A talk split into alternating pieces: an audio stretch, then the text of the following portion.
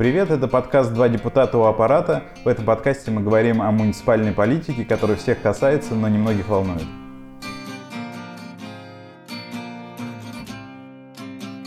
Сегодня у аппарата два депутата, депутат Самгин и депутат Гришин. Итак, мы обсудим сегодня актуальнейшую тему, которая собрала порядка 40 тысяч просмотров поста в Яндекс районе. Это битва за шлагбаумы. Шлагбаумы за, против, автомобилисты против пешеходов, ограничение доступа на территорию, невозможно подъехать, гости нервничают, а, пробка собирается. Как быть? Что будем делать? Давайте обсудим. И зачем вообще депутаты согласовывают или не согласовывают шлагбаумы? И почему город скинул на депутатов, и по идее это депутаты, это же э, человек, который должен придумывать нормативно-правовую базу. А депутатов на муниципальных закидали просто самые ни на кому не нужные опции. Это приемка капитального ремонта, в Московской области такого нет, например. В других регионах тоже депутаты не принимают капитальный ремонт. Ремонт подъездов, который также не входит в полномочия депутатов, по сути, это какое-то придуманное. Просто превратили депутатов а, в установщиков шлагбаумов и в э, тех, кто ремонтирует подъезды и контролирует ремонт. То есть, по сути, каких-то завхозов. Лишь бы только они ничего не придумывали, никаких инициатив и голосовали за платные парковки. У нас сейчас в Зюзино бум шлагбаумов, он вот прямо сейчас происходит, что если посмотреть, сколько Совет депутатов Зюзина принял решение о согласовании шлагбаумов, в 2017 году и старые и новые созывы согласовали три шлагбаума, в 2018 году 7 э, шлагбаумов, в 2019 году 10. То есть 20 э, шлагбаумов за последние три года. И ко многим из них мы имеем отношение э, с тобой, потому что мы эти вопросы рассматривали и как-то голосовали. Один из доводов, почему эти шлагбаумы нужно согласовывать, а потому что это нужно жителям. Жители у нас вообще плохо самоорганизуются и что-то делают, да, но про шлагбаумы чаще всего это вот активное меньшинство автомобилистов, они довольно хорошо самоорганизуются вот для своих э, задач. Там. То есть капремонт их не всегда волнует, вот, а куда поставить свою машину, чтобы она всегда у тебя было место под парковочкой, да, под окном, это их волнует. Кстати говоря, автомобилисты высказались, я так понимаю, в паблике э, в Фейсбуке штаб Зюзина, что штаб Зюзина плохо защищает права автомобилистов. Надо лучше, а куда лучше-то мы вот уже... Ну, может быть, я не знаю, еще больше шлагбаумов. Можно согласовать, в принципе. Почему нет, нет заявок, пожалуйста, мы готовы всегда.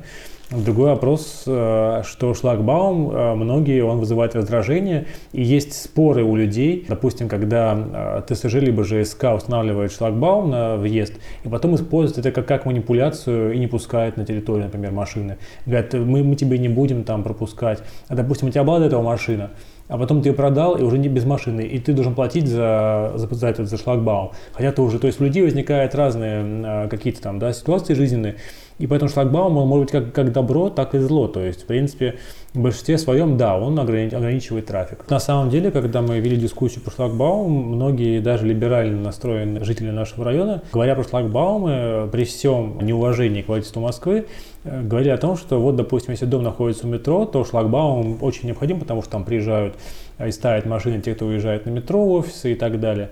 Здесь, э, в принципе, для них шлагбаум, может быть, является спасением.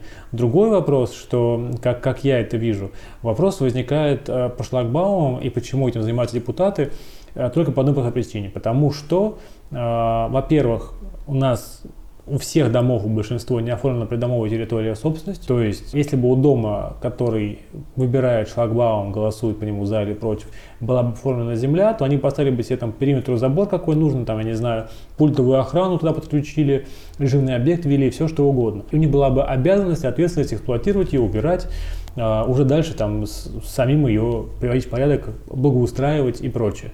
Но у нас получается, что а, так как земля ничья, то э, жители, которые хотят поставить шлагбаум, приходят депутатам, которые решают, по сути, ставить или не ставить на городскую землю. То есть здесь какое-то противоречие полномочий, потому что, по идее, это земля городская, не муниципальная, у нас нет муниципальной собственности.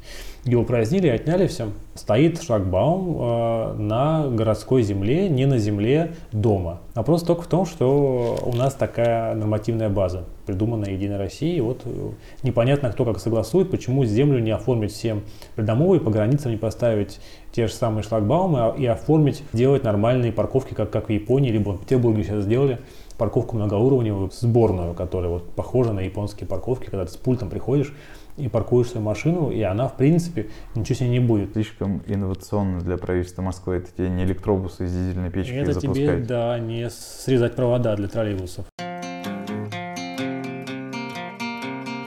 Вопрос, конечно, про шлагбаумы такой сильно дискуссионный, потому что мы вот выходили несколько раз на место, и всегда, э, конечно же, он вызывает больше, как мне кажется, дискомфорта для жителей, которые вот именно я не знаю, вот, э, не пользуются машиной вообще. То есть, допустим, вот мы, э, если берем э, дом возле метро Севастопольская Каховская, большой, новый, да, новостройку, не все же там пользуются машинами. Единственное только напряжение, что нужно теперь тем, кто не пользуется машиной, постоянно открывать, звонить на, диспетчерскую, напрягаться, там, вызывать там спецслужбы, либо какие-то еще, там, я не знаю, доставку, такси, надо постоянно заказывать пропуск, постоянно вот это вот все. То есть для людей, в принципе, это, ну, я не знаю, упорядочило, конечно, наверное, но я сколько раз прохожу, в принципе, как было, так и есть. То есть машин меньше и больше не стало. Ну да, там 2-3 машины чужие не приезжают. Есть еще вопросы, вот как раз ты уже начал об этом говорить. Что делать жителям, которые э, не являются автомобилистами, не являются активными автомобилистами, но э, и не, и не признают э, какой-то необходимости доставить шлагбаум, но при этом обычно речь идет о том, что как, какой-то актив собирает сам деньги на установку шлагбаума, а текущее следующее обслуживание все-таки ложится на весь дом. Что бывает в таких случаях и как это обычно происходит? Здесь два варианта. Либо идти на, на конфликт и судиться, и говорить, что я не буду платить, потому что у меня нет автомобиля, мне незачем пользоваться им. У нас такие есть прецеденты. В целом суды поддерживают, когда люди не хотят платить за то, что, чем они не пользуются, потому что это их право. Здесь обычно люди предпочитают жить в мире, то есть э, в большинстве своем, ну, допустим, если это пятиэтажка, то там ну, все знают друг друга там давно, у всех там какие-то есть свои места, у всех есть какие-то свои определенные, условно говоря, заранее известно, где они паркуются. Каждый решает свой конфликт по-своему. То есть можно пойти в суд, победить там и получить решение о том, что ты не будешь платить. Можно пойти в суд, обратиться и снести этот шлагбаум, сказать, что он незаконный, провести свое ОСС и отменить все это. Есть разные способы противодействия, то есть если кому-то это нужно, убрать либо поставить шлагбаум, всегда можно этого добиться законными способами, тут никаких препятствий нет. Более того, я могу сказать, что, э, как вы, наверное, вот, не знаю, если там у тебя во дворе такие жильцы, то у меня вот дома, где, где я живу, у меня нет двора. То есть у меня просто улица, Проезд. Перекопская, да, Перекопская улица. То есть там нету ни двора, просто парковочные места. По сути, поставить там шлагбаум нельзя и невозможно. Поэтому я не переживаю из-за того, что у меня возле моего дома будет шлагбаум. и только если не перекроют Перекопскую от Севастопольского до Керченской, весь этот, весь большой рукав. Тогда надо будет перекрывать весь а, периметр и делать пешеходную зону. Многие кидают, там, ставят конусы, ограничивают Э, кидают там покрышки, закидывают э, банки пустые. Ну, не паркуйся здесь. Как вот ты к этому относишься? На самом деле, несмотря на то, что я согласовал и проголосовал по этим всем случаям скорее за пользу автомобилистов, мне больше близка позиция радикальных э, урбанистов по поводу того, Максима что... Каца. Я бы сказал Ильи Варламова. По поводу того, что если вы купили автомобиль, то это ваша собственность но все остальное в городе да, является городской собственностью, и вам никто не гарантирует парковочное место рядом с домом, в удобном месте. Но если депутаты вашего района проголосуют за введение платной парковки на вашей улице, то вы получите резидентное удостоверение и будете парковать свою машинку на нужном месте для вас и будете платить за это резидентский сбор. Да, это другой вариант, но никто не говорит про бесплатно. Нет, что конечно, вам будет платно. Э, предоставят э, бесплатное место, и тут, конечно, все вот эти попытки самозахватить территорию, ну, типа, я же здесь уже живу э, с рождения, и это мой кусок земли вот напротив моего окна э, под березкой, поэтому я сюда поставлю свою покрышку, свой конус и буду захватывать, это, конечно, аргументы вообще не работают. В идеальном варианте я вижу так, что все-таки эти парковки под окном должны быть гостевыми, должны быть заменены какими-то оборудованными и спроектированными паркингами, которые будут в специальных зонах находиться. Если вдруг случится чудо и в, в, в ходе программы реновации у нас будет квартальная застройка, то к каждому кварталу должны относиться какие-то комплексы с паркингами подземными, надземными, которые тоже не будут бесплатными. Ну и сейчас в стартовых домах по реновации Зюзина будут э, подземные парковки, но они не будут тоже бесплатными. Как какая-то стоимость у них будет дополнительная. И вот эта вся история, которая случилось у нас в районе, что в 60-е ни у кого не было машин, построили дома, а потом через 30 лет у всех появились машины, и получился хаос и э, какое-то безумие, все справляются как могут, все-таки эту ситуацию надо изменять. Программа инноваций могла бы нам в этом помочь, но я боюсь, что не поможет. Вот, и там будет просто огромные башни, окруженные огромными парковками, и все будет э, примерно так же, как сейчас. Нет, парковок там вообще не будет, там будет 11 мест возле и 30 мест по подземной парковке, поэтому где ставить машины вообще непонятно. Но мы направили, в принципе, предложение по организации этих парковок на Галронях. Получит ли оно свою поддержку, не получит ли, вспомнит ли про него или не вспомнит, непонятно. Другой вопрос, что, возвращаясь к японской теме, организации парковочного пространства, а, в Японии, если ты покупаешь автомобиль, то ты покупаешь себе и парковку. Если как бы ты не можешь себе позволить, то езди, пожалуйста, на велосипеде, либо на общественном транспорте, никто тебе не будет мешать.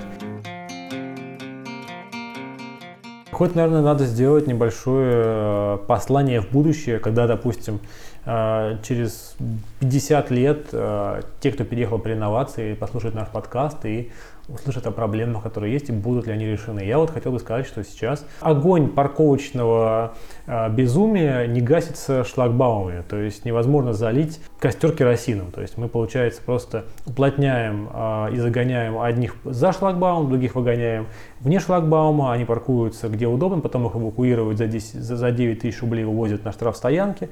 Тем самым мы создаем большой конфликт, и люди начинают э, более расслаиваться а, чем это было. Ну, конечно, эти все э, войны, которые у нас проходят во дворах, там, с шинами, э, кирпичами и прочее, у нас здесь, конечно, никто их не отменял. Другой вопрос, я всех призываю быть э, вежливыми во дворе, э, уважать друг друга, не хамить, соблюдать правила дорожного движения, не парковаться в 10 рядов, и в случае, если там, я не знаю, у вас какая-то экстренная ситуация, ну, пройти 10 метров, чтобы каким-то образом минимизировать ваши расходы по заезду во двор, потому что во дворах и так у нас тесно. Пока что, в 2020 году. Что будет через 50 лет? Будут ли эти дворы без машин? И, э, может быть, вообще будут электрические машины, которые будут подзаряжаться на специальных подстанциях, где ты поставил ее на подземную парковку, ушел, и ты не, ты не будешь вообще к дому подъезжать на ней, она будет у тебя в отдельной стоять зоне именно парковки для машин. Я призываю сейчас в 2020 году пользоваться общественным транспортом, каршерингом, и, и подумать, э, нужен ли в нашем большом городе, где инфраструктура более развита, чем в какой-то деревне, нужен ли личный автомобиль э, и все эти проблемы с парковками и всем прочим. Ну, каршеринг, общественный транспорт это очень хорошо, но учитывая сложную ситуацию, которая у нас сейчас сложилась, конечно, все присаживаются на личный транспорт и рекомендация и организации здравоохранения, и медицинских учреждений, чтобы пользоваться поменьше, минимизировать пользу, использование общественного транспорта в пользу именно личного. Пока сейчас так. Но, конечно, когда наступят другие времена, я думаю, что все обратно пересядут на метро. Это был подкаст «Два депутата у аппарата». До встречи в следующем выпуске.